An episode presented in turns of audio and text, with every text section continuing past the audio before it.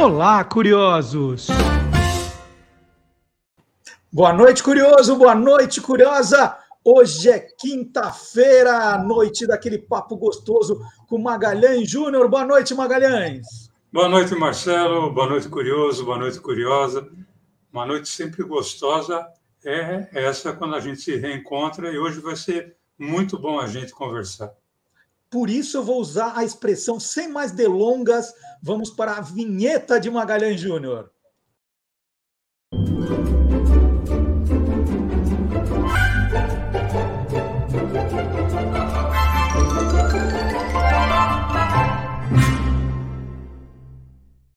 O Mago curioso e a curiosa adoram quando você fala de novelas antigas, de seriados, é, de programas humorísticos mas a gente fica muito emocionado, né, comovido até, quando você fala de pioneiros, né, de personagens que foram muito marcantes, importantes na história da televisão e que né, a história foi meio que deixando de lado, você não encontra tantas referências na internet daquelas pessoas, e quando você fala delas, né, o público se emociona e, e, e nós, às vezes, somos apanhados de surpresa porque um parente, um amigo, né, também vê e fala da importância que é relembrar desses personagens. Então eu gosto demais quando você me avisa que vai falar de personagens da televisão como você me avisou hoje, né, Maga? Bom, sem mais delongas e nem de curtas, né? É, na verdade, Marcelo, eu avisei por causa do seguinte: eu vou usar um termo é, não tem outra forma de falar, não sei dizer que eu, eu fiquei muito puto assistindo outro dia. Eu estava vendo alguns podcasts né, de entrevistas e eu percebo o seguinte: tanto faz no terreno do esporte, terreno da televisão, rádio, o que seja. O que existe é uma desinformação muito grande, né? É, não existe um culpado só, existem vários. Né?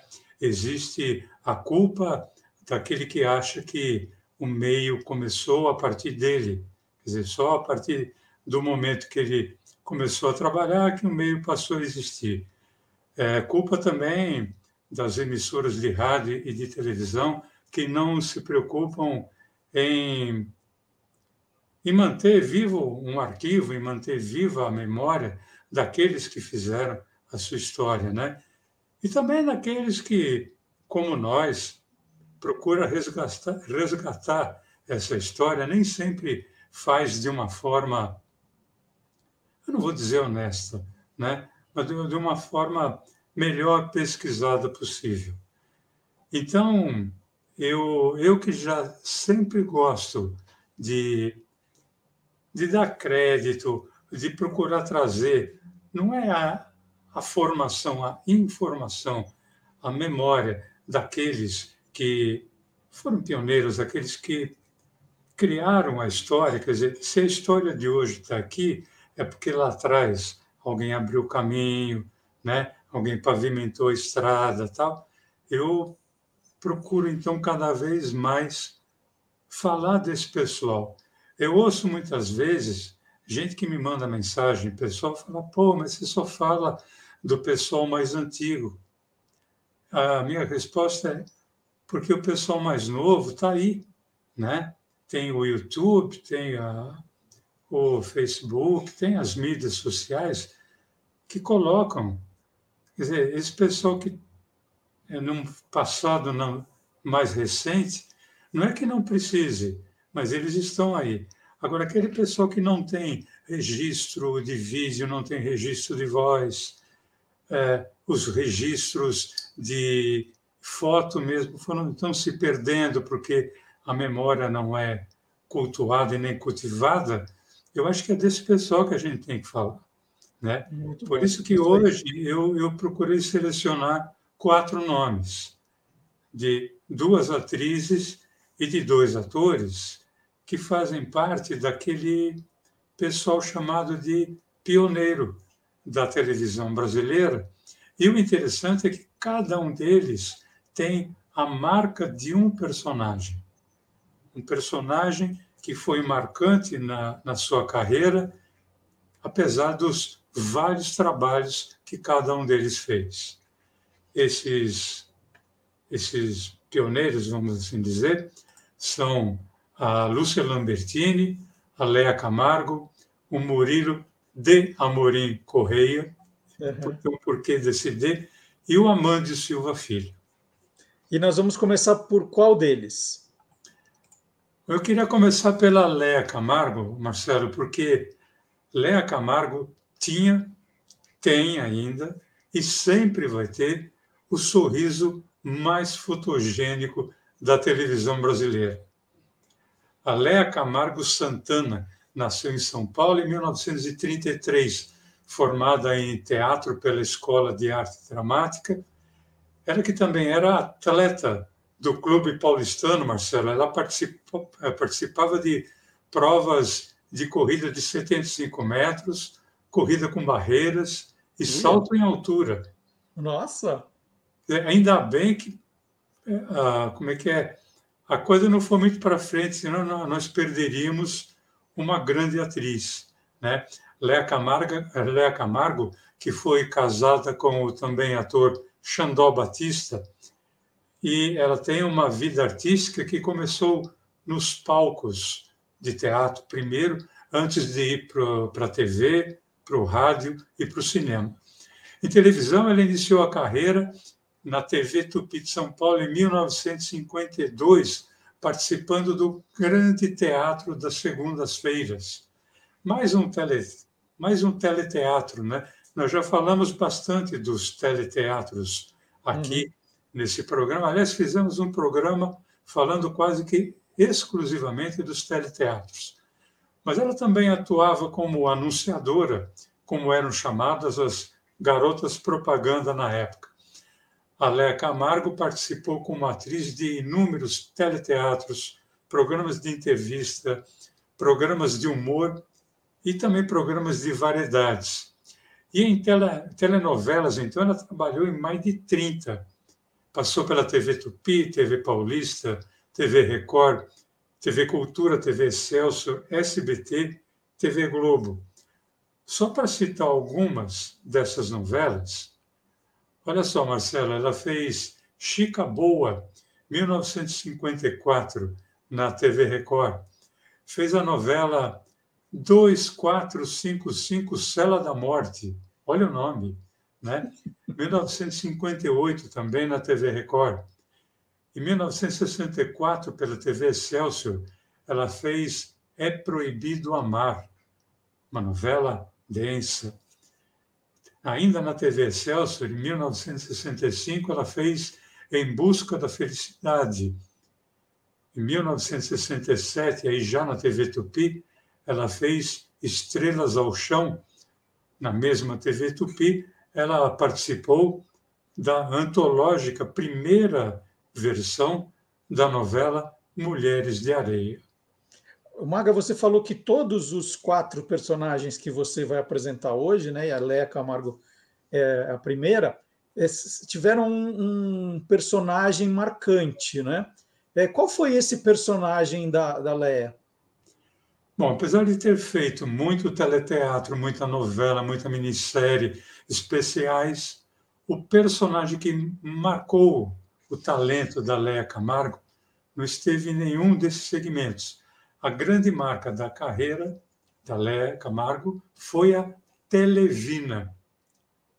Televina foi um personagem criado em 1956 pelo autor e diretor Silas Roberg. Ela era uma personagem cômica, o estilo bem atrapalhado, nada dava certo, nada do que ela fazia dava certo. Inicialmente era feito na programação diurna da TV Record, dentro de um programa chamado TV-Rama, e que havia um quadro chamado Televina, e isso está errado. É, a ideia era, através da personagem, passar ideias de comportamento e cidadania. Aliás, era uma época em que essa palavra cidadania nem era muito falada. Né? E a interpretação e o carisma da Léo Camargo fez com que o público fosse atraído, o público se apaixonasse, tendo tornado o personagem maior do que o próprio programa. Tanto é que, em 1957, a Televina ganhou seu próprio programa, no horário nobre, horário noturno. Chamava-se Tele, Televina Pintando Sete. Uia. Era uma jogada, né? E pintar o sete com a canal 7, que é o número da TV Record. E a Televina, nessa fase, ganhou o status de programa de grande audiência nos dois anos em que esteve ao ar, 1957 1958. Eu acho que a prova maior da empatia que a Léa Camargo deu à personagem está no fato dela haver sido premiada com o troféu Roquete Pinto no ano de 1957. E tem algum registro da Televina, Maga? Sobrou alguma coisa? Não, Marcelo, olha, não, não existe nenhum registro sonoro, nem sequer vídeo sem som. Mas então... tem uma curiosidade, Marcelo. Ah, então, então vai, então aceito. Então eu aceito no lugar. Bom, como eu falei, a Léa Camargo ganhou o, com a Televina o troféu Roquete Pinto do ano de 1957, na categoria de melhor teleatriz humorista. O curioso é que até então não existia essa categoria. Havia apenas o prêmio para o melhor humorista de TV. Foi devido ao sucesso da Lé Camargo com a Televina que se criou essa categoria de melhor teleatriz humorista. Então a gente pode dizer, eu acho que é uma grande curiosidade isso para nós, eu fico feliz de poder dizer isso, que a história da, que na história da televisão brasileira, a Léa Camargo é a primeira atriz a ser premiada como humorista. Muito, muito legal. Vamos mudar de personagem, então, Maga. Vamos mudar. Não, mas só, eu queria só que você me desse licença para dar um rápido depoimento pessoal. Fica à vontade. Eu assisto muito, Marcelo, na TV a cabo, o programa Que História é Essa, Porchat, uhum. com o Fábio Porchat. E uma das coisas que ele pergunta para os seus convidados é qual é a sua primeira lembrança da infância? Se ele me perguntasse, eu diria que é da minha avó, a mãe do meu pai, vovó Nenê, o nome dela, dela era Deucleciana, mas ainda bem que era vovó Nenê, senão eu, pequenininho, não ia conseguir falar. Mas a minha, uma das primeiras lembranças que eu tenho, assim como criança, vendo televisão, é eu sentado no colo da vovó Nenê, vendo à noite a Televina. E ela gostava muito, ela ria muito. Minha avó tinha uma risada muito gostosa de ser ouvida. Então, aqui, Léa Camargo, eu queria te agradecer pessoalmente, pessoalmente não, mas aqui, ao vivo, em cores, por você ter feito a minha avó rir por tanto tempo e de eu poder ter essa lembrança tão gostosa da minha avó falando de você. Que legal, que legal esse depoimento, Maga.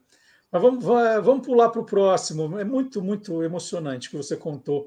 Vamos, vamos falar do Amândio agora, Amândio Silva Filho, então? Vamos. O, o Amândio também teve a sua televina. Seu personagem. Na, na né? sua carreira. Uhum. O Amândio, ele tinha um nome, Antônio Amândio Alves da Silva Filho. Ele que nasceu em 1926 em Belém do Pará e faleceu no Rio de Janeiro em 1993. O Amândio, assim, nos, nos sites que falam da, da vida do Amândio Silva Filho, ele é dado como nascido em Pelotas, no Rio de Janeiro.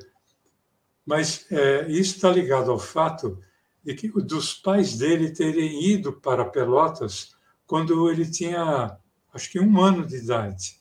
Quer dizer, o local de nascimento dele é Belém do Pará, mas o local assim de crescimento dele, né, uh, ter sido, sei lá, começado ali como bebê praticamente e, e se tornando criança, adolescente e jovem em Pelotas, no, no Rio de Janeiro.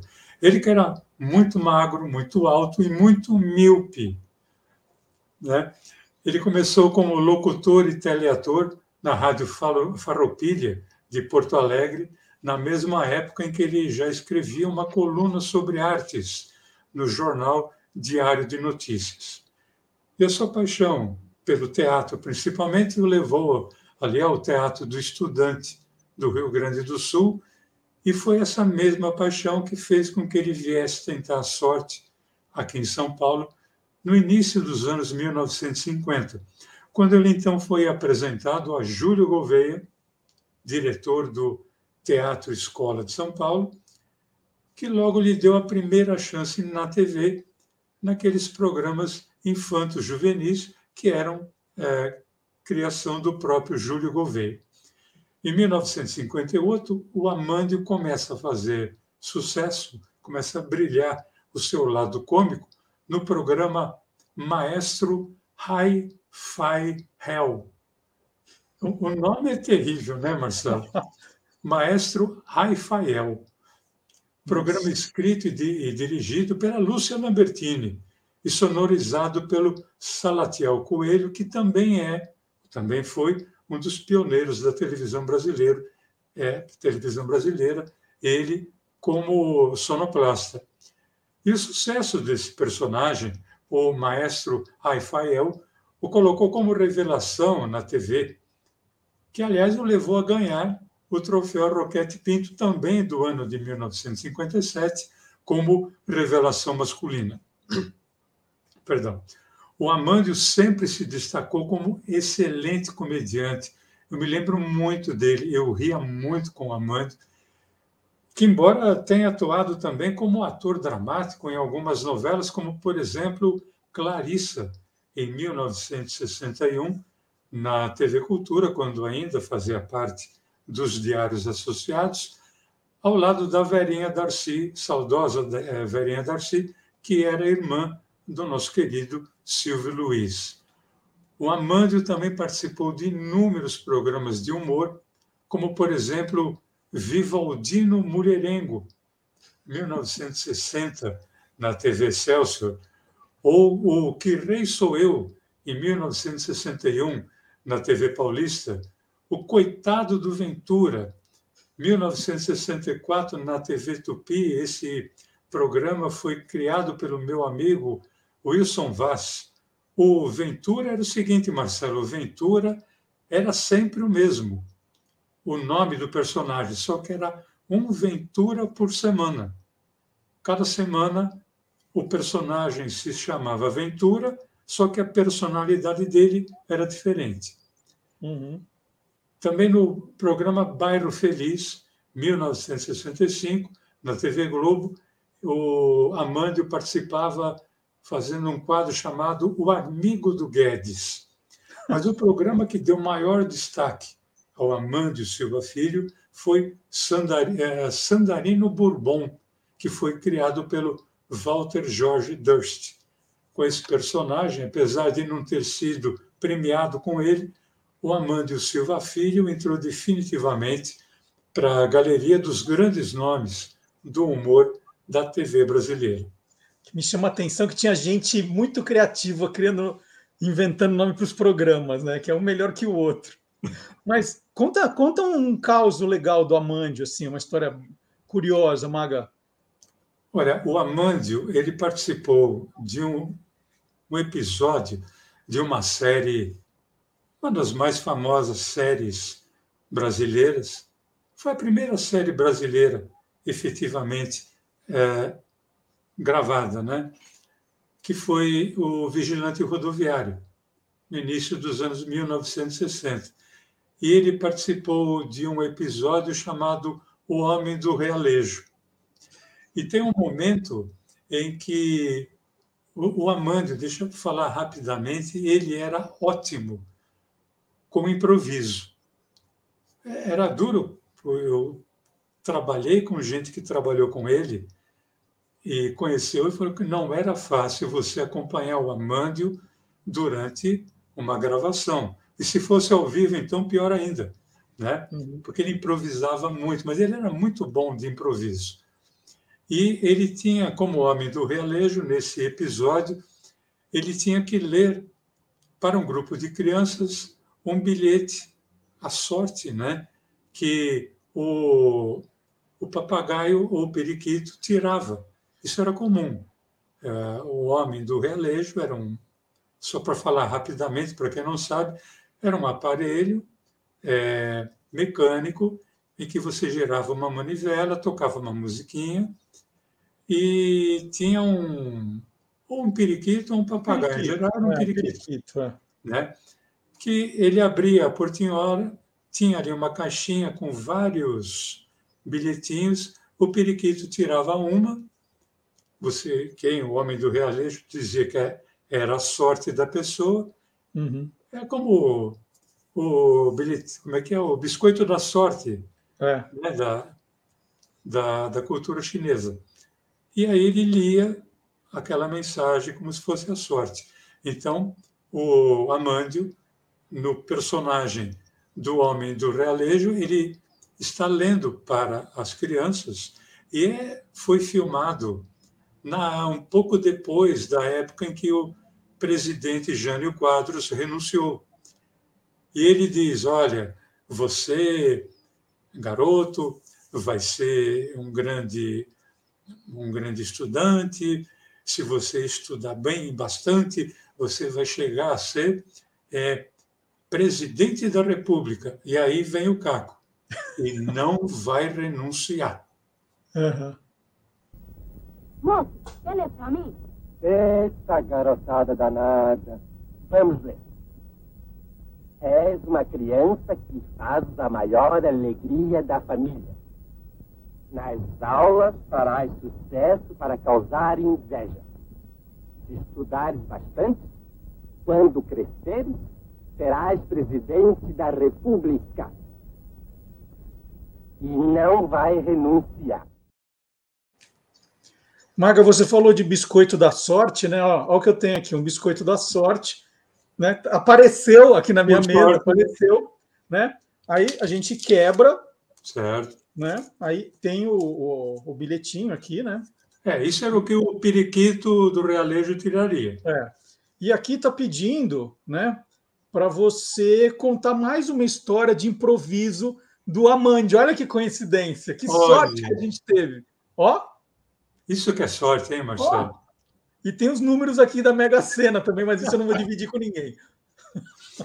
Então, Marcelo, eu falei para você, para os nossos amigos curiosos e curiosas, que o, o Amândio ele era alto, magro e míope, mas ele era muito míope.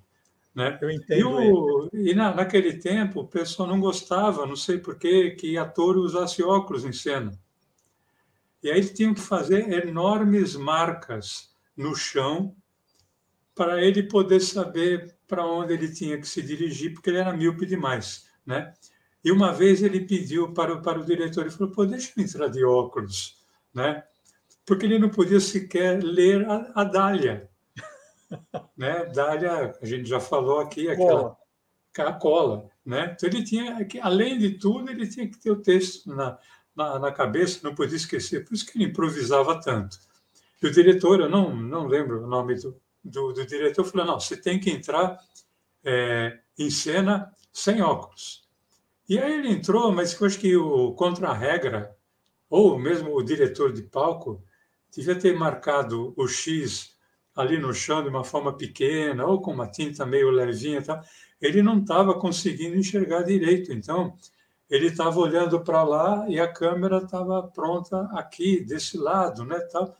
E aí o diretor disse que ele cortou o microfone do, do estúdio, tinha um, um outro personagem falando, e ele falou para que não o público, o público ouvisse, mas para que o amante ouvisse, falou: caramba, olha direito para a lente. E nessa hora era a fala do Amândio, né? E o cara teve que abrir o microfone dele. Aí o Amândio, olhando para algum lugar, né, falou: telespectador, telespectadora, eu deveria olhar melhor para a lente da câmera. Eu faria isso melhor se eu pudesse usar as minhas próprias lentes. Perfeito. Né? E o público, obviamente, em casa começou a rir, imaginando que aquilo fizesse parte do, do texto. Não preciso dizer que no intervalo rolou um estresse ali, Imagina. mas eu não sei se na sequência ele pôde usar ou não as suas lentes. Na maioria do que eu vi do Amando, ele estava sem óculos, então acho que. Acho que não deu certo. No que não deu certo. Se eu tirar o óculos, eu não enxergo nem mais você, Margot. Tem que deixar os óculos aqui. E te pedir agora, vamos mudar de novo o personagem. Agora vamos falar do Murilo de Amorim Correia, como você avisou? É, Marcelo, esse é porque a maioria falava Murilo Amorim Correia, né? Então, o saudoso amigo Murilo de Amorim Correia, que nasceu em Campinas em 1925, faleceu em São Paulo em 1997, começou a, a carreira como radioator, mas logo as suas imitações de políticos, principalmente Jânio Quadros e Ademar de Barros, o fizeram ser premiado. Né? Pelo menos na primeira década de vida da TV brasileira, o Murilo de Amorim Corrêa participava da maioria dos programas de humor com imitação, sobretudo a do Jânio Quadros, porque não era só a voz, era a caracterização uhum. também que era muito parecida. E ficou muito famoso o programa do início dos anos 1960, em que ele fez um quadro com três imitações sua contracenando entre elas Jânio Quadros, Ademar de Barros e o jornalista Silveira Sampaio. É óbvio que isso foi conseguido trabalhando-se com videotape, que era uma novidade na época.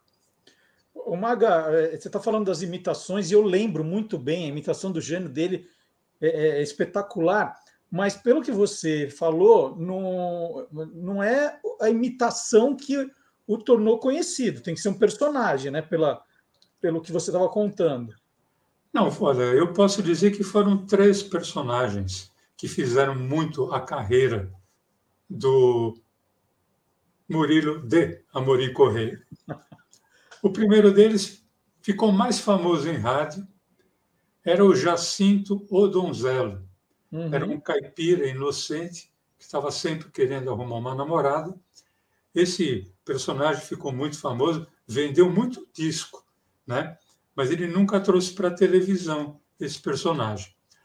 E outro que marcou a, a, sua carreira foi por causa da sua dublagem.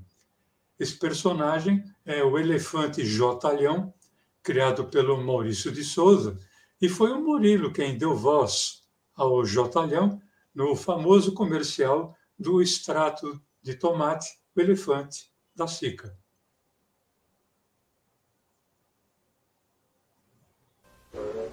Mônica, você tem mesmo certeza que devo ir? Claro, mamãe pediu o elefante da Cica. Sim, Mônica, mãe. Deixa de conversa, vai entrando, entrando.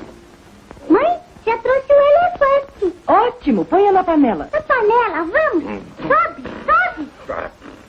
Pronto, mãe. Uh! elefante, conta por que, é que você está chorando. É, é porque sua mãe não gosta de mim. Ah, elefante, mamãe gosta de você. Mas o que ela quer é extrato de tomate elefante. Por acaso você serve para fazer o molho de macarronada mais gostoso que existe? Eu não, Mônica. É o extrato de tomate elefante da. Elefante, eu também adoro você.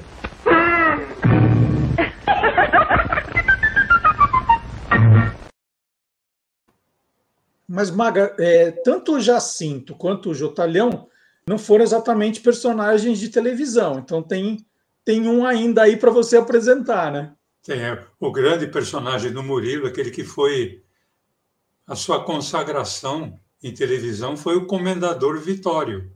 O Comendador Vitório, que foi uma criação do Irvando Luiz, para o programa Grande Show União, de 1960, começou em 1960 na TV Record.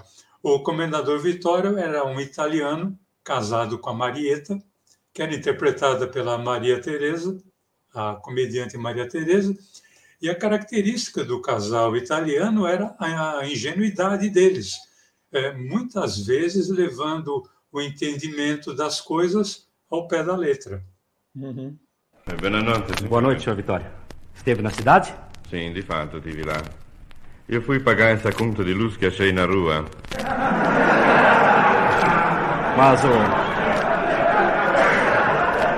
Mas para que pagar? A conta não era do senhor? É, não, sim, não era minha, mas eu gostei do desconto que eles dão. Ah, é muito boa. Mas afinal de contas, quem é o senhor? Sou o repórter. Ah, sim, sim. Eu escrevo para o jornal. Mas como escreve para o jornal? O jornal já vem tudo escrito. Ô, Maga, e por, por usar esse tipo de deboche, né? É, dá para dizer que é um deboche né, da, da, da comunidade italiana ali. Vocês, italianos, vou perguntar para você, não ficavam meio ofendidos com o personagem, não? Olha, Marcelo, muito pelo contrário. A colônia italiana, do que eu conheço da colônia italiana, e, Bailo, vamos combinar que conheço um pouco, não? é, mas na sua grande maioria curtia e via aquilo assim como uma homenagem em forma de brincadeira.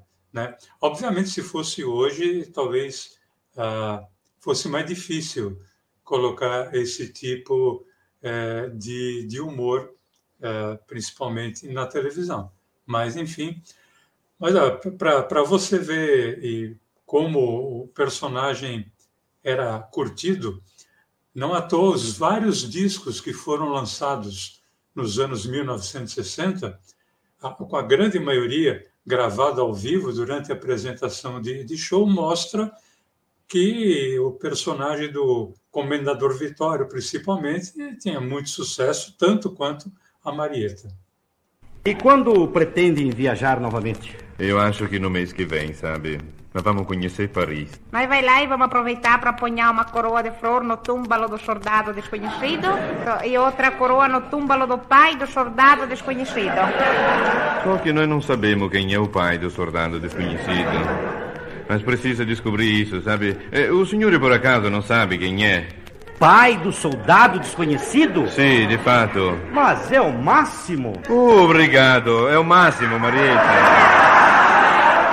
Ecco. É o máximo. É, foi bom perguntar para ele, tá vendo? E, e, você trabalhou com os dois, né, Maga?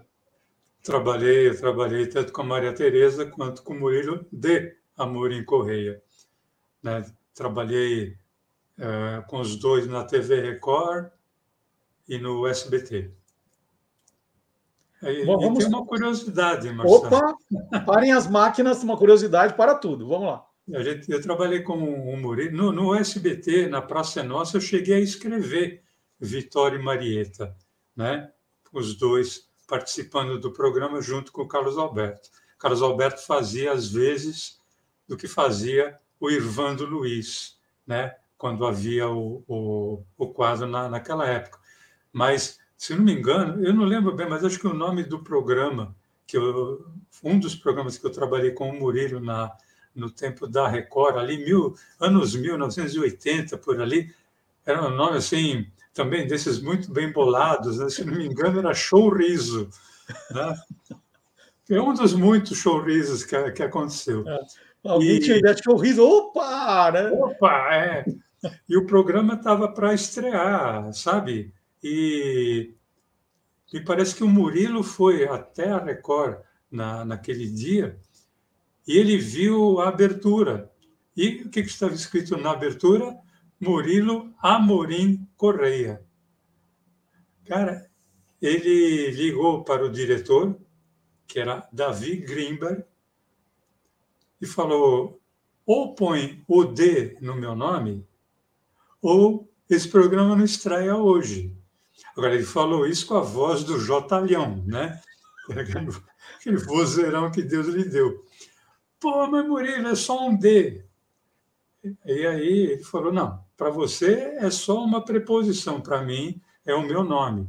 Ou vai, ou aparece o meu D, ou o programa não estreia, né? Porque eu vou, porque eu vou fazer, tal, não sei o que. Pô, imagina, né? Já não tinha rede social naquele tempo, imagina se tivesse, né? Uhum. Eu sei que o Davi ligou, tal, ligou para o pessoal que elabora ali a que é complicado, né? Você fazer tudo de novo, gerar caractere de novo, tá? mas meter o D ali para não ter problema, né? E à noite o programa era um sábado à noite, o programa foi ao ar e ali apareceu Murilo D. Amorim Correia. Por isso que eu, todas as vezes que falei o nome dele hoje, eu, eu brincava muito com ele, falava, fala Murilo, tudo bem? D. Amorim Correia, né? e ele de vez em quando me respondia algo que eu impublicável com aquele vozeirão de jotalhão que Deus lhe deu. É, Magalhães D. Júnior, vamos agora falar do quarto e último personagem da noite, que é a Lúcia Lambertini. Vamos lá? Vamos lá, Marcelo. Só lembrando que eu deveria ser de Magalhães, porque o nome do meu avô era Manuel Guedes de Magalhães. Esse D desapareceu, porque senão eu seria de Magalhães, tá vendo? Mas olha, Marcelo, falar da Lúcia Lambertini é uma, é uma delícia para mim. Eu, eu que não a conheci pessoalmente, mas eu assisti muito a Lúcia Lambertini. Lúcia Vitória Lambertini nasceu em 1926 em São Paulo, mesmo local onde ela viria a falecer em 1976. A história da Lúcia Lambertini na TV começa logo em 1952, quando ela se apresenta junto com o TESP, o Teatro Escola de São Paulo, escola fundada pelo Júlio Gouveia, e a Lúcia Lambertini foi multitarefa em termos de televisão brasileira. Ela foi atriz, podia ser atriz cômica ou podia ser atriz dramática. Ela funcionava bem em qualquer um dos dois segmentos. Ela foi apresentadora de programa infantil, ela foi apresentadora de programa adulto, ela foi autora de várias novelas infanto-juvenis, é, por exemplo, o Maestro Aifael, 1958, nós já falamos dele aqui, e a professorinha, de 1965, ela foi diretora de elenco, ela foi diretora de dublagem. E para ser diretora geral, ela aprendeu também a ser diretora de imagens, aquele cara que fica naquela carreta chamado switch, né? switcher, selecionando as imagens. Bom, eu vou te fazer uma pergunta, mas como eu acompanho Quem Te Viu, Quem TV desde o início, né? eu, eu assisti todos eles, e fica a recomendação para quem não fez isso ainda, não perder, porque todos estão disponíveis no canal do YouTube do Guia dos Curiosos, né? todos os programas eu já assisti, eu sei a resposta, mas eu vou fazer a pergunta para quem perdeu, né? Entender qual foi o grande personagem, o personagem marcante da carreira da Lúcia Lambertini? Olha, Marcelo, em 1952, mais ou menos, a TV Tupi de São Paulo estreou um programa é, conduzido pelo Júlio Gouveia e a sua esposa Tatiana Belink, chamado O Sítio do Pica-Pau Amarelo. Né? E no Sítio do Pica-Pau Amarelo, há um personagem de uma boneca que ganha o poder de começar a falar. Essa boneca é a Emília. E a primeira Emília da TV brasileira foi interpretada pela Lúcia Lambertini. E a Lúcia Lambertini, o que ela fez com a Emília é uma coisa assim. Olha, eu respeito muito todas as outras atrizes que interpretaram a Emília em todas as versões do sítio de Pica-Pau Amarelo na televisão brasileira, né? Mas a Emília não é ser saudosista não. Eu estou falando isso porque eu assisti todas, né? E a, a Emília da Lúcia Lambertina ela tinha um diferencial, né? porque já não sabia, já não se sabia mais quem era uma e quem era outra. Eu não sei se foi a Lúcia Lambertini que deu vida a Emília ou a Emília que deu vida a Lúcia Lambertini, porque era uma coisa impressionante a, a simbiose que havia ali. Né? E eu, como criança, assistindo, eu, eu cheguei até um. Eu ganhei uma. Tinha uma essas lojas de, de departamentos davam um, uma boneca da, da Emília de presente para quem fizesse. Não, não lembro se era Cássio Muniz, era uma dessas lojas assim. E eu implorava para minha mãe, que não costumava comprar naquela loja, e comprar alguma coisa, né, dentro de um determinado valor, para poder ganhar uma boneca da Emília. E, e não era comum é, garoto é, querer ganhar um boneco ou uma boneca, né? Mas aquela eu queria ter porque era dois, dois que eu quis ter, né? Um era do Pelé na, na Copa de 62 e o outro era a Emília, né? Então, em algum lugar, não só do meu passado, mas do meu apartamento, depois que eu fui desalojado, então, eu não, não acho mais nada.